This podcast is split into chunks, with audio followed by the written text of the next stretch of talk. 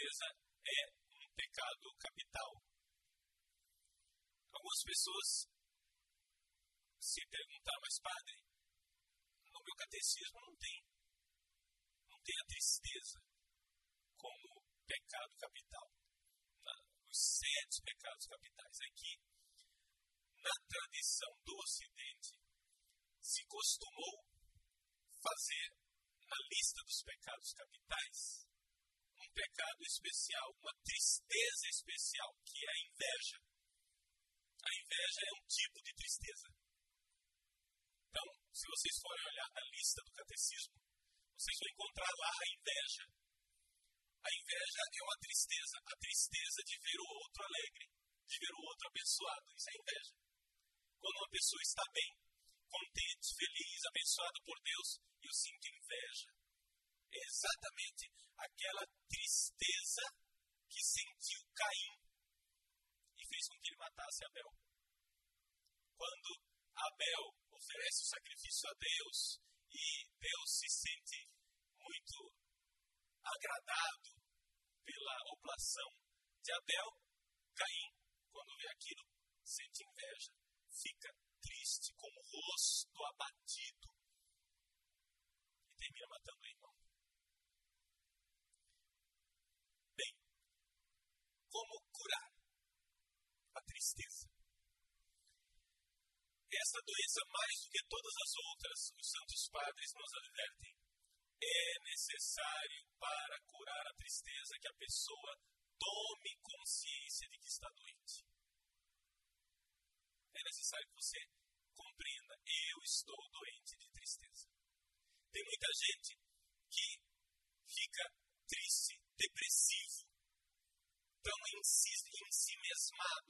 voltado para si mesmo, que não se dá conta que está doente. Para você se dar conta de que você está doente, você precisa um pouco se afastar de si e olhar para si mesmo. Não sei se dá para vocês compreenderem essa ideia. É como se eu, espiritualmente, me afastasse de mim e olhasse para mim desde fora. Eu me contemplo, e aí, como se eu olhasse no espelho. O espelho é uma espécie de destaque, eu saio de mim para olhar para mim. E aí eu me dou conta de que estou doente. Por que, que a tristeza precisa dessa consciência? Porque existe um ganho em estar triste. As pessoas gostam de estar tristes. E uma das maiores problemáticas de curar quem está doente de tristeza ou de depressão é exatamente isto. A pessoa não se dá conta de que ela gosta de estar triste. Isso daí, os psicólogos modernos sabem disso. Freud chamava a atenção disso. Vejam que existe um ganho secundário.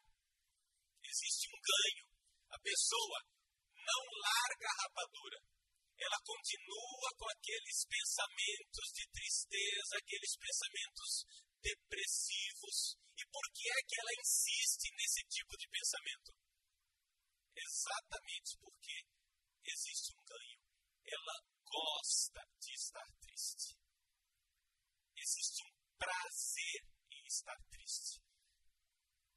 Eu sei que é difícil aceitar isso, mas comece a olhar para pessoas depressivas. Se você não é do tipo depressivo, veja que existe um ganho. E isso não foi uma descoberta de Freud. Vários séculos antes, mais de mil anos antes de Freud, 1500 anos antes de Freud, os santos padres nos lembravam isto.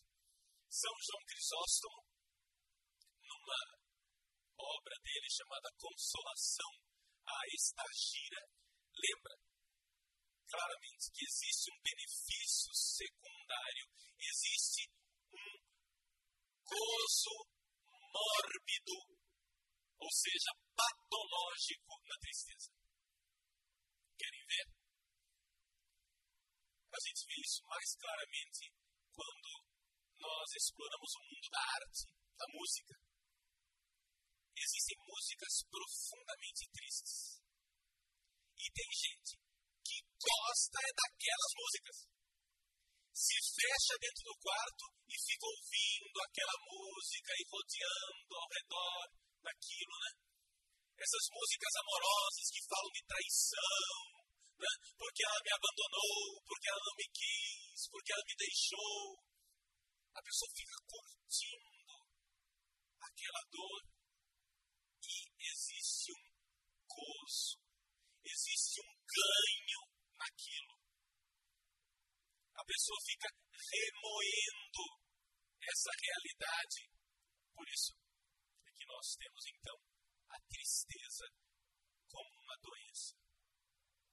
Precisamos dar conta. Primeiro passo para a cura da tristeza é eu me dar conta de que eu estou doente.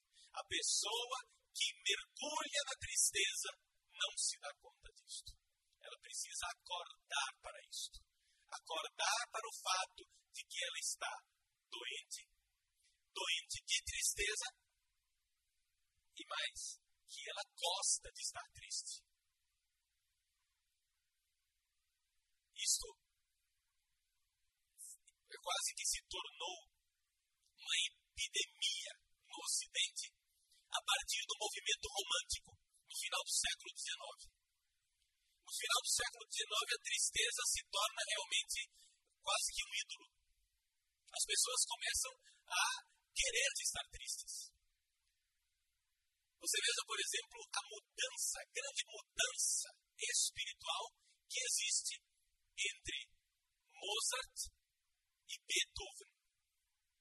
Esses dois autores clássicos de música têm um abismo entre si, embora haja somente 20 anos de diferença entre um e outro. Mozart, que é um verdadeiro milagre espiritual. Mozart é um gênio extraordinário. Mozart, ele faz músicas tristes, mas nunca é uma música que se compraz na tristeza. A tristeza é um momento pelo qual é necessário passar para depois sair na luz, sair na alegria, na consolação. Enquanto Beethoven não, ele é capaz de fazer, Beethoven é capaz de fazer músicas que são profundamente tristes, de uma tristeza escura, inconsciente. Os alemães gostam de usar para descrever esse tipo de música de Beethoven a palavra demoníaco. Não que tenha a ver com o demônio em si, embora nós aprendemos existe uma tristeza que está ligada ao demônio. Mas porque existe essa realidade escura, tônica, de, de baixo, que vem como viesse de lá dos infernos da nossa alma. Algo de demoníaco que sobe essa tristeza, esse gostar de estar triste. Então, prestemos muita atenção nisso. Quantas e quantas vezes você já tentou ajudar pessoas que estavam na tristeza e não conseguiu? Porque você tem que se dar conta que a pessoa gosta da tristeza. Existe um, um certo masoquismo e é exatamente isso que é o masoquismo. O que é o masoquismo? Linguagem técnica. Algolagnia passiva. Você gostar da dor. É exatamente isso. Existe um ganho em sofrer. Tem gente que gosta de sofrer e saibam, isto não é raro, trata-se de metade da humanidade. Sim, porque depois do pecado original, a nossa forma de amar está sempre marcada por alguma espécie de gostar de fazer sofrer ou gostar de sofrer. E quando a gente se une a uma outra pessoa, nós temos que nos dar bem conta disso. Que existe essa tendência em nós. Mas nós não falaremos disso hoje. Mas é importante saber: existe um ganho na tristeza. Bom, mas como então curar a tristeza? Nós vimos na aula passada que existem várias causas diferentes para a tristeza. Então, existem terapias específicas conforme a causa. Existe uma tristeza que nasce quando nós perdemos os nossos ídolos, as coisas que nós colocamos no lugar de Deus. Se eu amo a minha beleza física e eu começo a ficar velho, com o rosto enrugado, careca, etc e tal, toma conta de mim por causa da perda desse meu ídolo, que é a vaidade, toma conta de mim a tristeza. Quando eu faço do dinheiro um ídolo eu perco esse ídolo, toma conta de mim a tristeza. Pois bem, como curar isto? Bom, a primeira coisa, então, eu tenho que curar esta idolatria. Eu tenho que aprender, de certa forma, a renunciar aos desejos do mundo, renunciar à vaidade, renunciar ao dinheiro, renunciar às coisas que podem constituir um ídolo. Outro dia, eu estava como seminarista na sacristia do seminário. Veja que eu não estou me colocando como exemplo, porque eu não sou exemplo para ninguém, eu só estou exemplificando. O seminarista, então, abrimos o armário da sacristia para buscar uma casula. O seminarista é novo no seminário. Olhou aquelas casulas e disse: Padre, tudo isso é do Senhor? Eu disse: Não, são do seminário. Minhas são só essas quatro aqui, o resto é tudo do seminário. Mas não me disseram que foi o Senhor quem comprou. Não, fui eu quem comprei. Com meu dinheiro. Mas é do seminário. Ele olhou para mim e disse: como que o senhor consegue ser desapegado assim? Eu disse, como que alguém consegue ser apegado e não enxergar o preço disto? O preço que isso significa em tristeza, insegurança, medo. Outro dia, uma daquelas casulas foi levada à lavanderia. A caçula custou 3 mil reais. Poxa vida, que vaidade, não, é vaidade. Vaidade é glória, é uma glória vã, uma glória humana. Ali é simplesmente glória, ou seja, glória dada a Deus. Eu não visto aquela casula para eu ser bonitinho. A casula está lá na sacristia para que qualquer sacerdote que celebre, celebre como Cristo que celebra a missa. É glória de Deus, é diferente de vanglória. 3 mil reais. Gastei o dinheiro sim, e gastei porque era a melhor casula que nós tínhamos. Foi para a lavanderia, que agora está na lata do lixo, porque voltou manchada. Perguntaram para mim: o senhor não vai tomar providências? O senhor não, não ficou. Gente, primeiro, a casula é da casa, não é minha. Segundo, existe um econômico da casa, um administrador. É ele que vai cuidar do problema. Eu não vou cuidar disso. Terceiro, a caçula custou, custou 3 mil reais, mas a minha paz é muito mais cara do que isso. Não vou perder a paz por isso. Não vou perder a paz por 3 mil reais. Então, trata-se de saber antes da gente entrar num apego carnal, digamos assim, seria um apego carnal àquela casula, mesmo que seja uma coisa dedicada a Deus. Antes da gente entrar no apego carnal, nós enxergarmos as consequências disso. Gente, a nossa liberdade espiritual, a nossa paz interior é muito mais preciosa do que isso tudo. Estou dizendo isso não para que vocês pensem, ah, o Padre Paulo não tem apego nenhum. Infelizmente tenho apegos e pago o preço desses meus apegos. Por isso eu não sou exemplo para ninguém. Eu só estou exemplificando um aspecto da minha vida onde, nesse ponto, neste, eu fui desapegado. Em tantos outros, infelizmente, eu pago o preço da idolatria.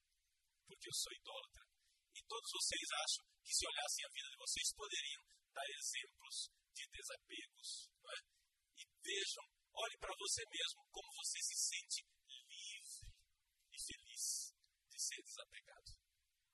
Livre e feliz de ter renunciado, de ter entregue. Então é necessário renunciar para se curar este tipo de tristeza. Um segundo tipo de tristeza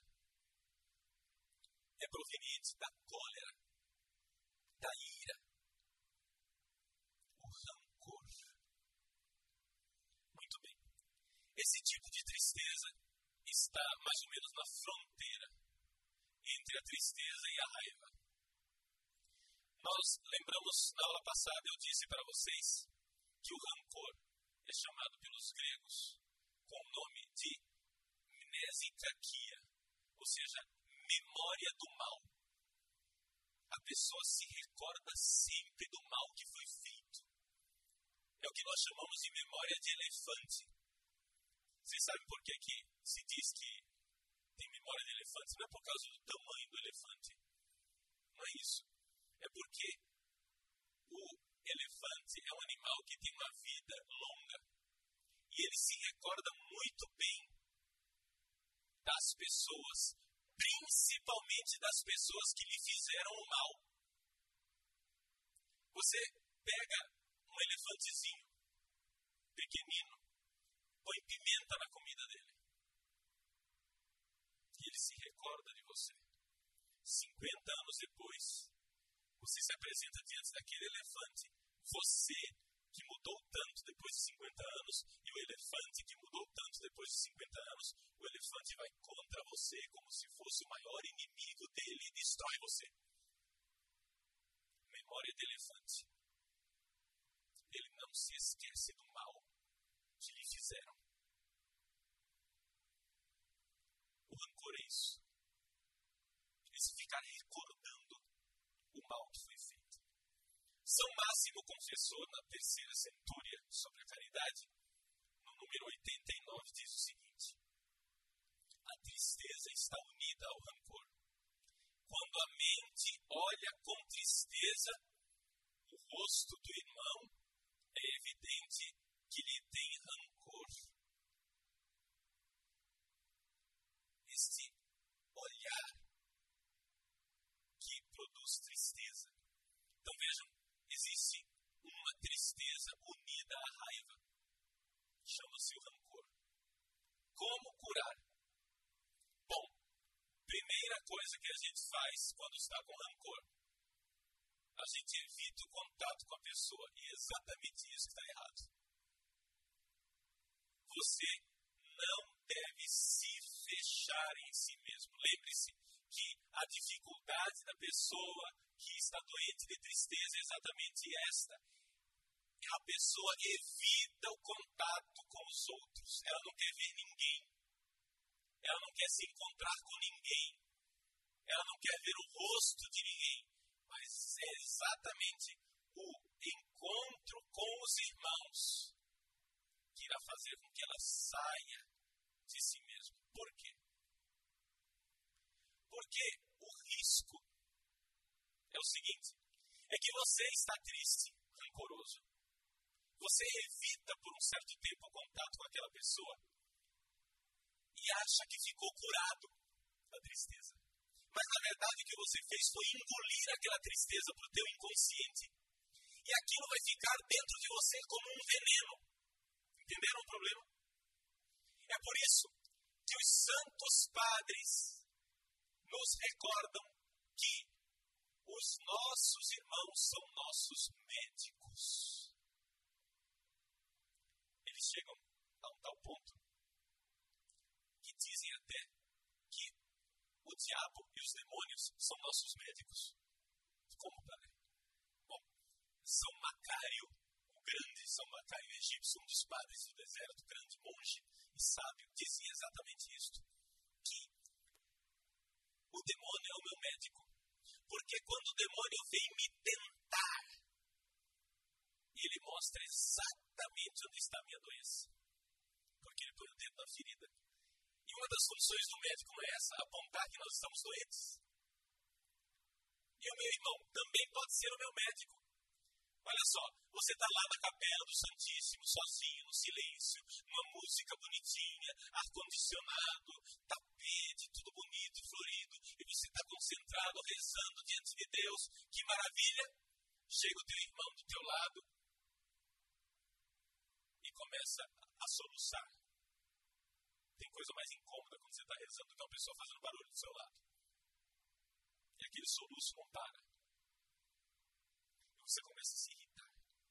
E você pensa, olha aí, é por isso que ele não consegue ser santo. Né? Eu já estava santo. Eu estava aqui, feliz, em êxtase espiritual, tendo êxtases místicos. Eu já estava atingindo um grau de perfeição. Agora vem esse sujeitinho aqui, soluçar do meu lado. Dá vontade de pegar a cabeça dele e bater a cabeça na parede. São Macário diz exatamente isto. Você não estava santo coisa nenhuma. Você estava criando uma ilusão de que você estava na santidade. Você estava lá sozinho, sem ninguém. Não tinha ninguém te incomodando. Você não tinha médico para apontar a sua ferida, mas a ferida estava lá. Você era um sujeito sem conversão. Graças a Deus, Deus pôs um irmão do teu lado. E esse irmão é teu médico. E pôs o dedo na sua ferida para você lembrar que você não é santo coisa nenhuma. O nosso irmão é o nosso médico. Então, se você está doente de rancor, de tristeza, saiba que o seu irmão, o irmão contra o qual você nutre esse rancor, é seu grande benfeitor. Sim, o irmão que te afligiu.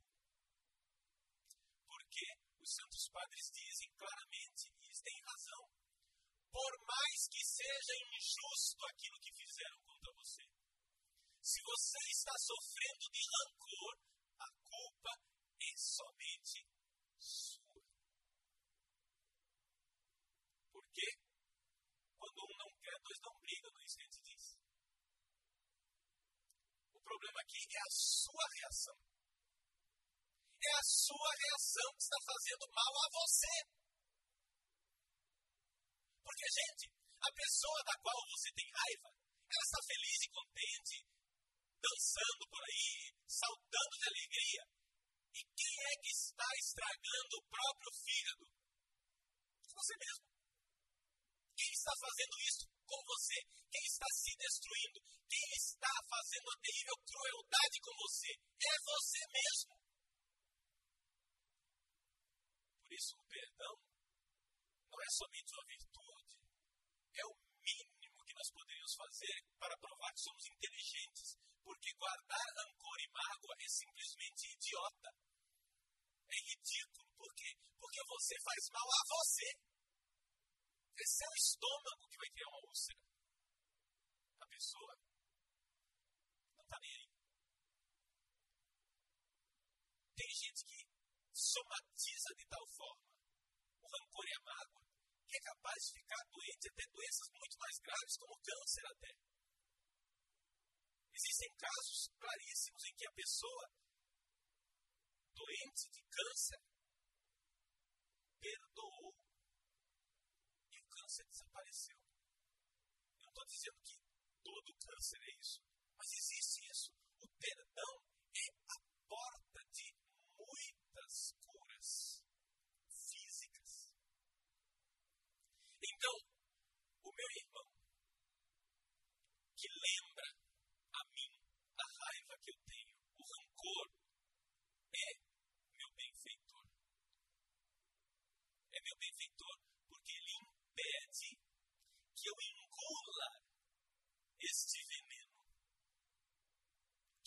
a essa mágoa e ela vá para o inconsciente e eu me esqueça que ela existe. Então, aqui, o problema de eu evitar o contato com a pessoa é exatamente o fato de que eu estou correndo o risco. Vocês sabem que isso nunca é matemática. Só estou dizendo, você está correndo o risco de engolir isto de uma forma inadequada e de esse rancor tornar-se um rio inconsciente de veneno que vai envenenando a sua alma. Por isso, o convívio com os irmãos e o perdão. Olhe para o irmão como seu benfeitor. Ele está acordando você para a sua idolatria. Está acordando você para o seu estado de alma. Terceiro tipo de tristeza que nós vimos, que tem uma causa indefinida, quando parece que não tem motivo nenhuma tristeza. Os Santos Padres não têm dúvida de dizer que pode ser exatamente uma influência do demônio. Como nos livrarmos desse tipo de tristeza demoníaca? Bom, aqui a terapia ela não é específica, não é um remédio específico, tópico, mas é um remédio geral. Por quê? Porque justamente não há uma causa específica, tópica. Qual é o remédio geral? Primeiro, a palavra de Deus. Por quê? Porque a tristeza que não tem uma causa, ela está, ela é só aparentemente sem causa. Ela se enraizou dentro de você através de uma mentira. Aquela mentira fica girando como se fosse um disco quebrado. Fica se repetindo aquela mentira se repete dentro de você. Pois bem, é necessário que você ponha a palavra da verdade no lugar da palavra da mentira. Qual é o poder que o diabo tem sobre nós, que o demônio tem sobre nós? O único poder que ele tem é o poder da mentira. E se nós lutamos contra ele com a espada da palavra de Deus, nós conseguimos nos livrar. Então, as sagradas escrituras Existe um conselho dos Santos Padres. Eles dizem que uma das coisas mais extraordinárias para nos curarmos interiormente é o livro dos Salmos. Como é importante para a cura espiritual, nós iremos ver em vários capítulos das doenças espirituais, os Santos Padres sempre aconselham a leitura dos Salmos. É por isso que o diabo atrapalha tantos padres na hora de eles terem rezar a liturgia das horas, porque a liturgia das horas e os salmos são uma verdadeira cura, são uma farmácia espiritual. Existe um salmo, o salmo é, o 43. Ele fala da tristeza e diz: Por que entristeces minha alma a gemer no. Espera em Deus. Louvarei novamente o meu Deus Salvador. A alma se entristece. O que, é que ela faz para se curar da tristeza? Ela espera em Deus e louva novamente. Aqui, uma terapia que a própria Escritura nos dá. Segunda terapia. Escritura, a segunda parte, a oração. É a oração. Louve a Deus. Agradeça a Deus. Por quê? Porque existe uma realidade que para você ser alegre, bem-humorado, você precisa ser. Entenda bem a palavra. Calma. Você precisa ser católico. O que quer dizer católico? A a ver o todo. Quem é fanático? O fanático ele faz o que? Ele pega uma verdade e transforma aquela uma verdade como se fosse a verdade absoluta. E se agarra com aquela verdade. Pode ser um fanático de direita ou um fanático de esquerda, não interessa. Pega uma verdade e com aquela verdade ele condena todo mundo. Ele se torna rancoroso. Ele se torna triste. Mas o católico, ele consegue ver o todo. Ele não pega uma verdade só. Ele vê o todo. Ele vê que existem coisas ruins que estão acontecendo, mas existem tantas coisas boas. Quando você consegue ver o todo, quando você consegue se afastar daquele pequeno momento de tristeza, consegue dar um passo para trás e ver o todo, você vê que a tristeza desaparece. Então vejam, existe uma alegria, um bom humor típico dessa realidade de ver o todo. Quando eu digo o todo, eu estou falando da palavra grega katolikos, que quer dizer conforme o todo. O que é um católico? Católico, quem tem uma fé católica, é uma pessoa que não crê só num artigo de fé, mas crê em todos. A fé é católica quando ela é completa. Então, por exemplo, quando eu afirmo Deus é justiça e Ele irá fazer a justiça, você pega e se agarra com essa verdade, como se ela fosse a única verdade do universo. Isso vai entristecendo sua alma, porque você tem um Deus justiceiro, um Deus que vai condenando, etc. Mas a fé católica qual é? Você sabe que Deus é justiça. Você sabe também que Deus é misericórdia. Ver o todo da vida. Você está vivendo um momento triste, você está vivendo um momento de dor, você está vivendo um agora. Mas veja o todo. O todo significa não somente um momento de cruz, mas saber que existe a ressurreição depois da cruz. Então é necessária a palavra de Deus que nos acorde para a nossa fé completa. Por quê? Porque o demônio fica buzinando no nosso ouvido uma verdade pela metade.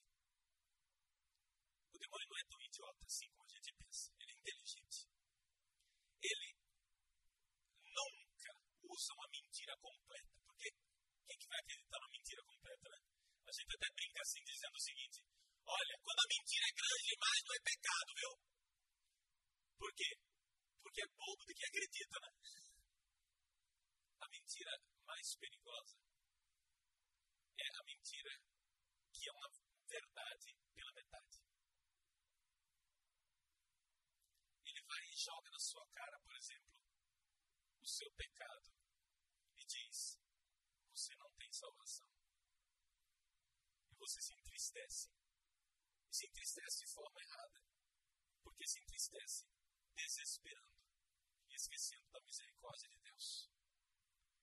Então vejam, a palavra de Deus, a salmodia, a oração dos salmos e a oração de louvor, recordando as belezas que Deus nos fez. Isto combate forma especial a tristeza proveniente da influência demoníaca. Muito bem. Até aqui são pequenos remédios. Vamos agora para o grande remédio que serve para todas as tristezas. Qual é o grande remédio que serve para todas as tristezas? Não é a alegria, em primeiro lugar. Calma, a alegria vai ser um remédio. Mas se você quiser sair da tristeza diretamente para a alegria, saiba, você vai se dar mal. Você vai produzir mais tristeza ainda. É mais ou menos como a alegria falsa a alegria do carnaval. O cara vai lá, faz, né? acontece, ele grita, o grito de alegria do carnaval, que se transforma rapidamente em tristeza, depressão e luto. Então, quer se livrar da tristeza? O caminho é você pedir a Deus o dom da verdadeira nós vimos na aula passada que existem dois tipos de tristeza. A tristeza que é dom de Deus e uma tristeza que é maligna. Qual é a tristeza que é dom de Deus? Deus nos deu a tristeza como um dom para quê? Para que nós nos entristecêssemos de perdê-lo, de pecar. Então, é o arrependimento, é uma tristeza boa. É exatamente desta tristeza que Jesus nos fala na segunda bem-aventurança. Bem-aventurados os aflitos. Ou seja, bem-aventurados os tristes. Vamos fazer mais paradoxal ainda. Felizes os tristes, porque serão consolados. Felizes os tristes, porque serão consolados. Que loucura é essa? Bom, deixa eu explicar. Vamos recordar aquele versículo de São Paulo. Segunda carta aos Coríntios, capítulo 7. São Paulo fala dos dois tipos de tristeza. Ele diz assim, capítulo 7, versículo 9. De fato, vossa tristeza foi uma tristeza segundo Deus, e portanto não vos prejudicamos em nada, pois a tristeza segundo Deus produz o arrependimento e assim leva à salvação. Mas a tristeza segundo o mundo produz a morte. Existe uma tristeza boa e ela é exatamente a cura da tristeza má. Não queira se livrar da tristeza em si. Se você quer verdadeiramente ser curado da tristeza, você precisa continuar triste, mas precisa mudar de objeto. Entenderam? Você precisa parar de se entristecer porque a sua casula se perdeu, ou porque o seu carro bateu, ou porque o dinheiro sumiu, ou porque o seu namorado abandonou você. Você tem que parar de ficar triste porque é, a pessoa que você amava morreu, porque você foi caluniado. Você tem que trocar de objeto. Fique triste porque você ofende a Deus com seus pecados. É preciso esta tristeza. Uma tristeza virtuosa. Essa tristeza virtuosa, ela é constante precisa nos acompanhar a vida inteira. Por quê? Porque nós precisamos estar tristes, não somente dos pecados atuais. Vamos supor que eu hoje pequei, então fico triste de ter ofendido a Deus. Ótimo. Mas vamos supor que eu seja uma pessoa mais virtuosa e faz tempo que eu não cometo grandes pecados. Mas eu preciso estar entristecido do estado de pecado no qual se encontra a humanidade. Ao ver o pecado dos outros, eu preciso me entristecer. É algo de constante. E esta tristeza, que é uma tristeza de Deus, que é dom de Deus, ela lava a nossa alma. Ela nos dá vida nova traz o dom da alegria. Parece estranho, mas é exatamente isso que eu estou lhe dizendo. Se você não acredita em mim, não precisa acreditar em mim. Você precisa crer nos santos padres que viveram essa experiência antes de nós. Nós não precisamos inventar um caminho. Caminho já está traçado. Ele já foi vivido durante dois mil anos pela igreja. Então, trata-se de mudar mudar exatamente o objeto da nossa tristeza. Vou ler para vocês um pequeno trecho de São João Cassiano. Ele escreveu um livro chamado Instituições Cenobíticas. Não está traduzido em português. Mas nesse livro ele diz o seguinte, falando da tristeza doença. Ele diz assim: ela é áspera, impaciente, intratável, cheia de rancor. Parece que a gente está vendo a descrição, né? De pessoas conhecidas e de nós mesmos, muitas vezes. Áspera, impaciente, intratável, cheia de rancor, de amargura estéril e de um enoso desespero. Essa tristeza, que é a doença, paralisa a pessoa. A pessoa fica tão triste que não consegue fazer mais nada. É como se tivesse um sanguessuga, assim, acabando com suas energias. Pois bem, ela diz, ela paralisa a atividade da pessoa de quem ela tomou posse e tira dela o sofrimento salvífico, porque é irracional.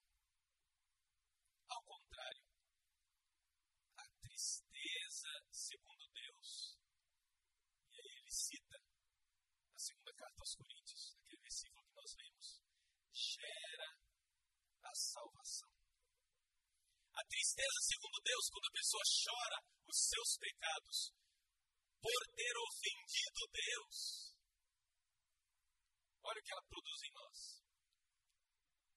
A tristeza, segundo Deus, é obediente, é afável, é humilde, é doce, cheia de suavidade, de paciência, porque ela é proveniente do amor de Deus. Por causa do desejo de perfeição, a tristeza, segundo Deus, se espalha sem cansar sobre todos os âmbitos da pessoa e vai criando amabilidade, uma grandeza de alma e etc. E ele não se cansa de elogiar essa tristeza segundo Deus e elenca e diz assim, faz uma lista das realidades que provêm dessa tristeza e coloca ali os, os frutos do Espírito Santo. Na carta aos Gálatas, capítulo 5, São Paulo fala dos frutos do Espírito Santo. Esses frutos do Espírito Santo são o amor, a alegria. Vejam, brota da tristeza, segundo Deus, a alegria. A paz, a longanimidade, a bondade, a benevolência, a confiança, a mansidão, o domínio de si. Então precisamos urgentemente de uma tristeza segundo Deus. Bom, essa tristeza, como eu disse, deve ser permanente. Nós temos um exemplo de um santo padre chamado o Abba Poimen, o Abba Pastor, que ele diz o seguinte: Assim como nós carregamos a sombra do nosso corpo, assim também todos os lugares devemos carregar as lágrimas e a compunção, o arrependimento.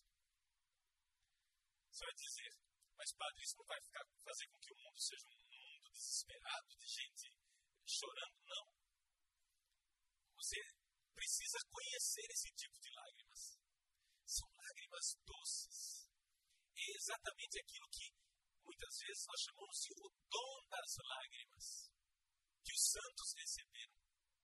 A capacidade de chorar os seus pecados e os pecados das outras pessoas. Por exemplo, são Domingos de Guzmão, o fundador dos dominicanos, passava horas na igreja chorando, de braços abertos, dizendo: Senhor, o que será dos pecadores? Mas era um homem extremamente bem-humorado. É que nós gostaríamos que a nossa vida fosse uma realidade só luminosa. Mas pense, não é possível que haja somente luz. Porque a partir do momento que você projeta luz, você produz sombra. Você vai carregar essa sombra com você sempre. E é exatamente isso que os santos vivem.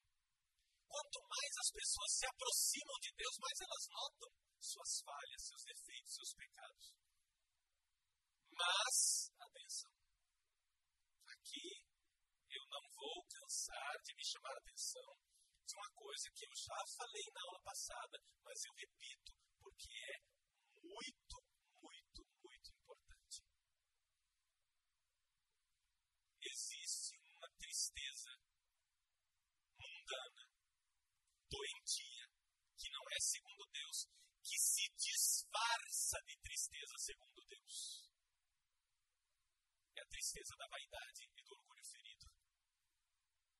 São João Clímaco, ele dedicou todo o sétimo degrau da sua escada de perfeição. O sétimo degrau de perfeição. Olha só o título que ele dá para esse degrau. Ele diz assim: Discurso a respeito da aflição que é fonte de alegria. Estranho. Não é estranho só você pensar nas bem-aventuranças. Bem-aventurados, felizes os aflitos. Que tipo de aflição é essa? É a aflição, é o pentos, a palavra grega, as lágrimas que nós derramamos por causa dos nossos pecados. Aqui, uma distinção terminológica. Os santos padres então se habituaram a usar duas palavras diferentes para as duas tristezas. A tristeza doentia, patológica, segundo o mundo carnal, eles chamam de lipe. E a tristeza de Deus, eles chamam de pentos. É só uma distinção terminológica, para vocês saberem que são duas palavras diferentes, eles distinguem bem os dois tipos de tristeza, embora na Sagrada Escritura São Paulo ainda trata as duas com a mesma palavra. Pois bem, vejam o que diz São João Clímaco na sua escada muitas vezes a tristeza que agrada a Deus se mistura com as lágrimas de vanglória, de vaidade. As lágrimas de vaidade que não agradam a Deus de forma alguma. Devemos reconhecer esse fato de forma sincera e honesta se virmos que, não obstante o nosso arrependimento, existe ainda esta tristeza vaidosa que nos conduz ao mal. Então, veja, não é porque a pessoa está chorando os próprios pecados que ela está no caminho da cura. Isso é muito importante. Tem gente que chora os próprios pecados por vaidade. Eu dizia na aula passada, pessoas que vêm se confessar e não dizem Padre, eu ofendi Deus. Não dizem o contrário, dizem assim, Padre, por que eu fui fazer isso? O eu está em primeiro lugar. É o orgulho ferido. Isso não vai levar a nada. Isso é exatamente a tristeza idolátrica. Então, cuidado. Isso é bem sutil. A gente precisa saber distinguir mesmo. Aqui é necessário discernimento dos espíritos para ver se aquelas lágrimas são lágrimas que levam à cura ou se são simplesmente lágrimas derramadas em cima do seu próprio cadáver. É gente que chora a si mesma. Eu dei o exemplo do velório. Fulano morreu. E agora eu, como é que eu fico? Você não está chorando o defunto. Você está chorando a você. Eu peguei. E agora, como é que eu fico depois que peguei? Então você não está chorando a ofensa a Deus, está chorando a você mesmo. Ao contrário, se nós produzirmos as lágrimas boas, São João Clímaco diz assim, que essas lágrimas são maiores do que o batismo. A água do batismo nos purifica do pecado, é uma verdade. Mas infelizmente, depois do batismo, a gente vai e peca outra vez. Os santos padres fazem essa comparação bonita.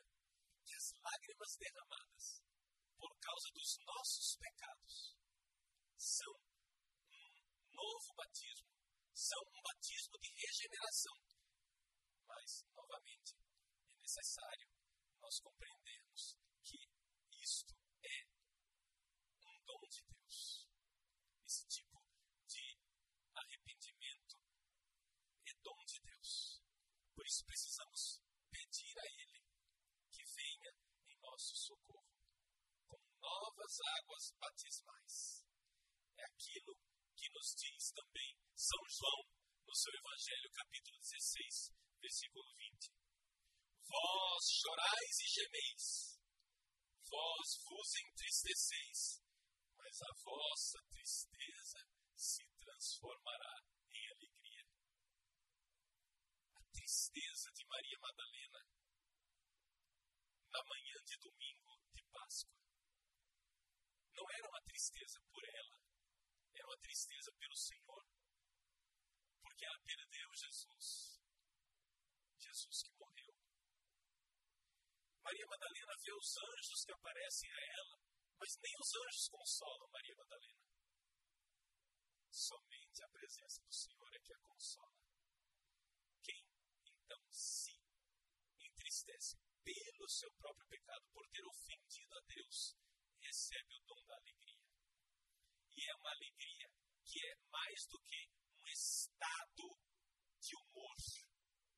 É mais do que uma predisposição otimista. É mais do que você ser bem ou mal-humorado. A alegria cristã, fruto do Espírito Santo, é uma realidade ontológica.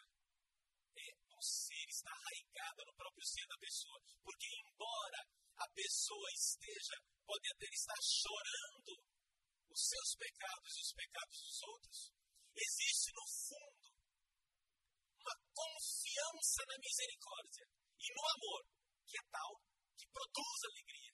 Essa confiança de ser perdoado. Esta alegria de que Ele não me abandona. Por isso, a diferença, a grande diferença entre essas duas tristezas, a tristeza segundo Deus e a tristeza pecaminosa, é que a tristeza segundo Deus produz a esperança. Ela produz a esperança porque está firmada na misericórdia. Então, vejam, em resumo, nós queremos a alegria, queremos o dom da alegria, dom que vem do alto, dom que vem de Deus. Não vamos cair na baderna, não vamos cair na idolatria de adorar as criaturas e achar que vai ser bebedeira, sexo, bailes e euforia que vai nos levar à verdadeira alegria, porque tudo isso só tem como salário uma tristeza cada vez mais profunda. Quanto mais, você, quanto mais vezes você repete isso, a queda é sempre mais funda. Se o pecado produzisse alegria, mundo seria muito alegre. No entanto, os consultórios dos psicólogos estão cheios de gente deprimida. Os psiquiatras não cansam de, de receitar antidepressivos. Qual é o caminho? Não busque uma alegria mundana. Antes disso, chore por algo que valha a pena. Chore pelo pecado. Se arrependa da distância de Deus. A diferença entre a tristeza mundana e a tristeza que vem de Deus talvez seja mais clara na palavra saudade. A pessoa que se arrependeu fica com saudade de Deus.